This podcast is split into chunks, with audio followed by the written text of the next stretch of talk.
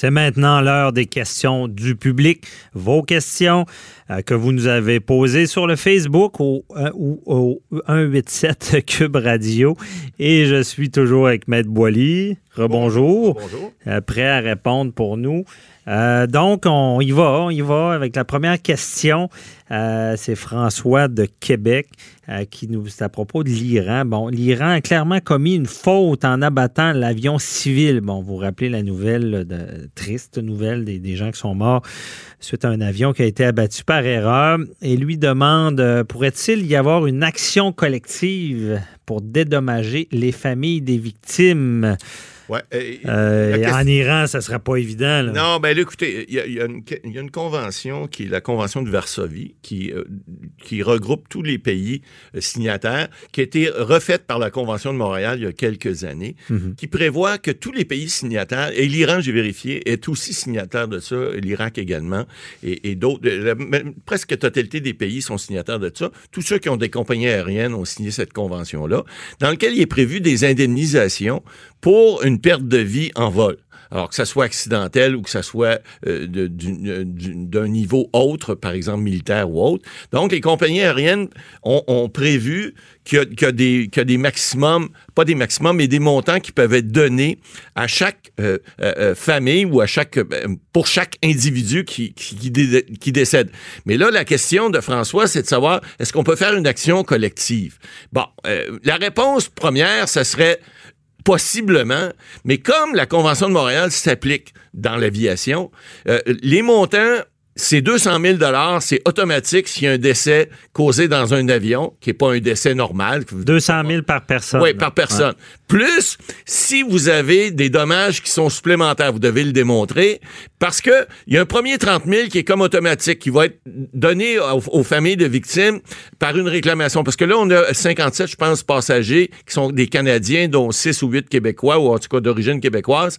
Euh, et, et ces gens-là, on doit immédiatement un premier montant de 30 000 c'est la compagnie aérienne qui va, qui est, qui est irakienne, euh, qui est, euh, excusez, c'est une compagnie qui est euh, de... pas russe, mais... Ukrainienne, excusez, qui va payer et elle va réclamer contre l'Iran ces montants-là. Bon, oui, il pourrait y avoir une action collective si on voulait, par exemple, réclamer euh, des montants additionnels parce qu'il y aurait eu d'autres dommages, parce que ça s'est fait de façon, bah, on dit involontaire en Iran, là, c'est ce que les, autorités iraniennes ont, fini par confirmer au bout de trois jours, là, mais il reste que, euh, bon, aller exécuter un jugement en Iran, pour ça, je le ferais, là. Ben, mais c'est ça le problème, mais, tu sais, mettez ça, euh, si c'était le Canada qui avait fait une erreur, ah, tirer sur un avion, L'action collective, elle serait déjà en place. Ça, euh, serait soigné, euh, pas à peu près. Mais il reste. Mais moi, je serais. C'est ça, le, régime iranien qui oserait aller ben, poursuivre le gouvernement. Il faut comprendre. Moi, je serais pas le représentant là, de Non, mais euh, le, gouvernement, l'Iran a des compagnies d'aviation aussi, là. Alors, ces ah, gens-là. Le système de justice non, là-bas. Je comprends, il n'est pas pareil. Mais sauf que ce qu'on peut faire, ce que j'ai vérifié dans la loi, c'est que les, les, gens qui peuvent poursuivre peuvent poursuivre là où il y, par exemple, il y avait une destination où là, la compagnie aérienne avait un, siège social, donc ils pourraient poursuivre en Ukraine. Ceux qui avaient leur destination finale à Toronto ou à Vancouver ou à même Montréal pourraient poursuivre au Canada. Alors, et là, Mais là, la faute ben, vient de l'Iran ben, qui a battu l'avion. Sauf que la Convention de Montréal, ce qu'elle prévoit, c'est que c'est la compagnie aérienne qui doit d'abord indemniser et la compagnie aérienne doit se retourner contre le responsable qui est l'Iran. Et là, l'Iran, s'ils veulent pas payer, ben là, il peut avoir des sanctions internationales. Puis pour eux autres, ils n'ont pas intérêt, surtout qu'ils ont admis leur faute, là, du bout des lèvres, mais ils l'ont admis pareil. Alors, ils ont vraiment pas intérêt à ce que ça, est-ce que, est-ce que ça, ça, se fasse pas. Mais évidemment, si, parce que pour répondre à la question encore là de François, si on prend une poursuite collective, ici. Bon, faut faire ce qu'on appelle exemplifier le jugement qui pourrait intervenir ici au Canada. faut le faire exemplifier en Iran parce que c'est là qu'on voudrait exécuter. Et puis là, ben, les tribunaux iraniens, évidemment, c'est pas comme ici, mais il reste qu'ils pourraient pas nier la responsabilité. Ils l'ont déjà admis. Alors, à ce moment-là, oui, ça serait possible, mais comme je vous dis, il y a déjà une convention internationale qui est là pour ces problèmes-là, que ce soit des crashs qui soient provoqués par des bombes, par des missiles ou par euh, un problème quelconque au-dessus d'un territoire aérien, parce que là, c'est au-dessus du territoire aérien iranien. Mm-hmm. ben, à ce moment moment-là, cette convention-là s'appliquant, ben ces gens-là vont pouvoir être indemnisés à ce niveau-là. Maintenant, combien de temps ça va prendre pour se faire payer? Ben, évidemment. là, l'Iran a fait une conférence, il y a eu une conférence internationale, mais je pense que l'Iran pas euh, bon, évidemment. Euh, donner condoléances aux, familles des victimes, mais je pense qu'on va pas parler d'indemnisation. Non, pas encore. Mais le, gouvernement canadien, M. Trudeau, a fait une déclaration dès le départ en disant, écoutez, euh, il y a des gens qui vont payer pour ça. Là. on va aller chercher, on va chercher les, dédommagements que ces familles-là ont droit. On veut avoir d'abord des excuses, ça a pris du temps, on l'a eu, mais on veut aussi, parce que c'était une erreur, semble-t-il, on a pris ça pour un missile. Bon, puis un missile, puis un, avion de ligne, il me semble qu'il y a une différence, mais enfin, sur des radars, des fois, il était sur le qui-vive. Voilà. Mais il reste que ben, la déclaration de Trump n'avait pas aidé euh, au préalable. On mhm. sait ce que c'est. là. Il, avait dit, lui, ben, écoutez, moi, je vais aller détruire même des sites historiques. C'était pas brillant de sa part, mais c'était pas plus intelligent des Iraniens. Ce qu'ils ont fait là, il y a eu euh, au-dessus de 167 morts. Je veux dire, ça aussi, c'est pas. C'est une bavure, c'est plate. Puis ils vont avoir à payer pour. C'est tout le temps, parce que j'avais eu euh, Matt Paradis d'Avocats sans frontières. Ouais. disait, c'est ce qu'on veut éviter dans une guerre, c'est qu'il y ait des pertes civiles. Eh oui, on essaie tout le temps, c'est toujours ça une guerre. c'est toujours ça une guerre. Alors, c'est malheureux, mais c'est comme ça. Et puis, il y aura des, recours certainement qui vont être faits. Mais hmm. c'est sûr que ces gens-là, en consultant des avocats, ils vont pouvoir poursuivre. Oui, puis évidemment, le pays ne euh, favorise pas l'action collective comme on le verrait. Pas du tout. Ouais. Euh, merci. Euh, ensuite, une autre question. Linda de Brossard qui a découvert qu'elle a un écoulement de toit de sa maison qu'elle a acheté il y a deux ans. Elle demande si elle a un recours et ce qu'elle doit faire pour récupérer les dommages qu'elle a subis. On a déjà parlé, là. S'il s'agit d'un vice caché, puis il faut qu'on se comprenne, vous savez, M. Bernier, un vice caché, c'est quelque chose qu'on ne pouvait pas lorsque vous avez acheté votre maison il y a deux ans. Avant, pour un vice caché, on disait qu'on avait un délai de six mois. Le Code civil a changé, on a déjà parlé. Maintenant, c'est trois ans. Mhm. Et trois ans de la connaissance du vice comme tel.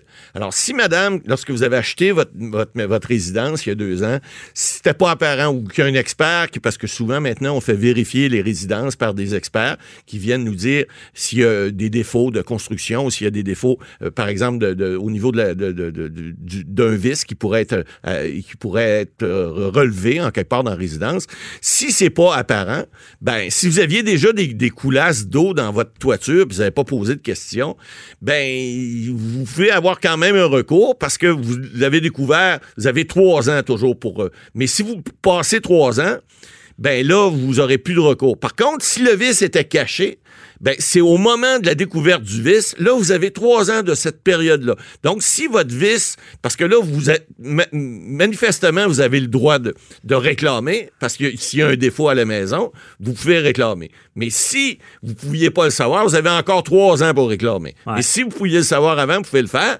Et puis là, non seulement vous pouvez réclamer de l'ancien propriétaire, mais vous pouvez faire toute la chaîne de titres. Il y a une décision de la Cour d'appel récente qui dit que maintenant, on peut poursuivre non seulement l'ancien propriétaire, celui qui vous a vendu, mais on peut poursuivre jusqu'au, dans la chaîne de titre, celui qui a, qui a, fait construire la maison. Fait que si la ah maison a 30, le 40 ans, aussi. ben, le constructeur, oui, ben, souvent, sa maison, 30-40 ans. Parce que ce qu'on voyait dans ce domaine-là, s'il y avait des appels en garantie. exact. on, là, poursuivait un, l'autre appelait l'autre. L'autre appelait l'autre. Alors maintenant, le code évite, ça. Maintenant, on peut faire dans une j'ai un dossier comme ça dans, au bureau, là, on peut, dans une seule poursuite, dans la même poursuite, au lieu d'appeler tout le monde en garantie, avoir tous les propriétaires de l'immeuble depuis la construction. Comme ça, je chicaneront entre eux pour savoir qui est responsable. Souvent, souvent ils, payent une partie puis le dossier c'est ben, C'est souvent ça, parce que souvent les montants sont pas si. vous savez, mhm. des fois, si c'est 20 000 ou 30, 40 000, on dit souvent entre avocats, hein, s'il y a plus qu'un avocat dans le dossier ou deux,